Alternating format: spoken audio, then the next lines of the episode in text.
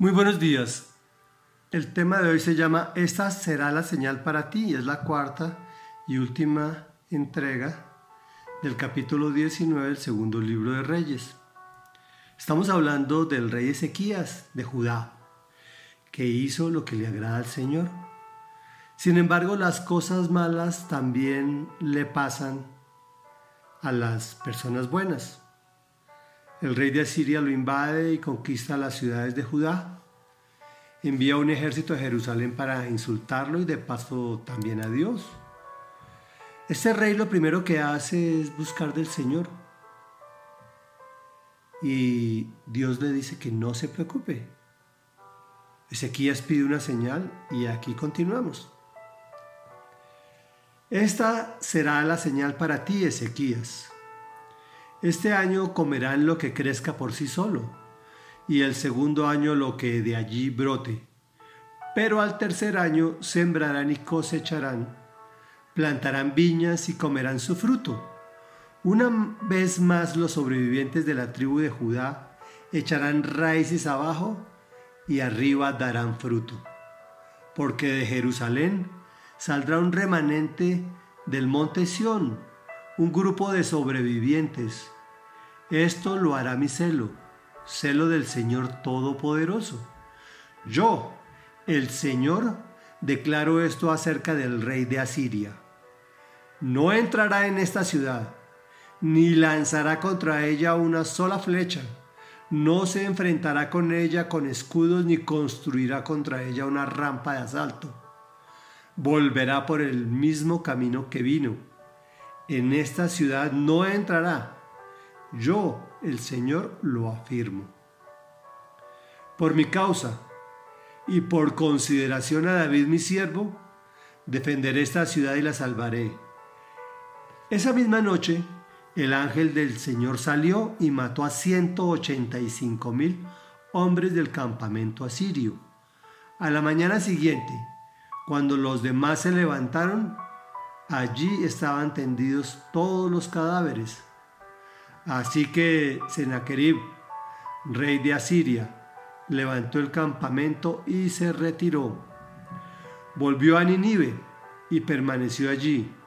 Pero un día, mientras adoraba en el templo de su dios Nisroch, sus hijos Adramelech y Sarecer lo mataron a espada y escaparon a la tierra de Ararat y su hijo Esarhadón lo sucedió en el trono. Reflexión. El Señor le dice al rey Ezequías por intermedio del profeta Isaías que la vida continuará sin problemas en Judá, que lo que devastó el ejército enemigo no impedirá que Él lo sustente hasta que puedan labrar y cosechar nuevamente. También les dice que vivirán bien en esta tierra, pero el plan supremo de Dios también lo cumplirán. No obstante cómo se comportan.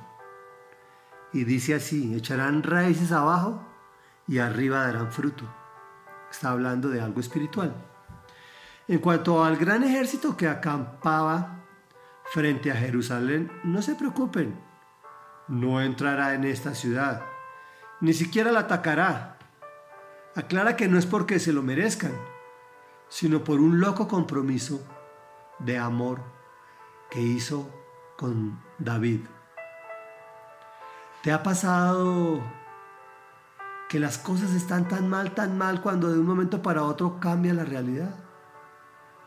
Pues aquí pasó eso. El ángel del Señor peleó la batalla por un rey que se postró ante Dios.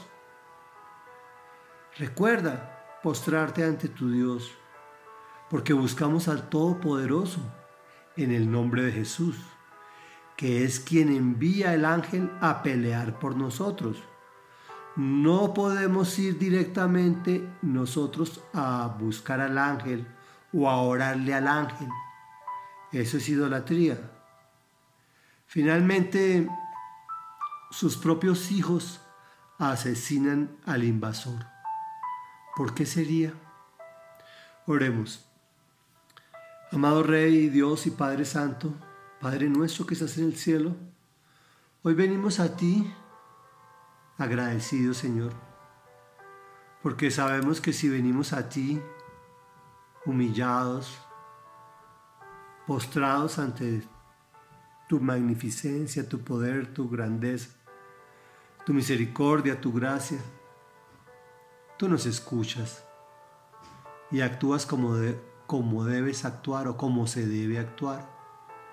Envías a tus ángeles a pelear nuestras batallas, aún sabiendo lo que somos, por un loco compromiso que hiciste al enviar a tu Hijo Jesucristo a pagar por el pecado que nosotros no podíamos pagar, por un gran amor que tienes por nosotros, tus criaturas que quieres que se conviertan en hijos tuyos.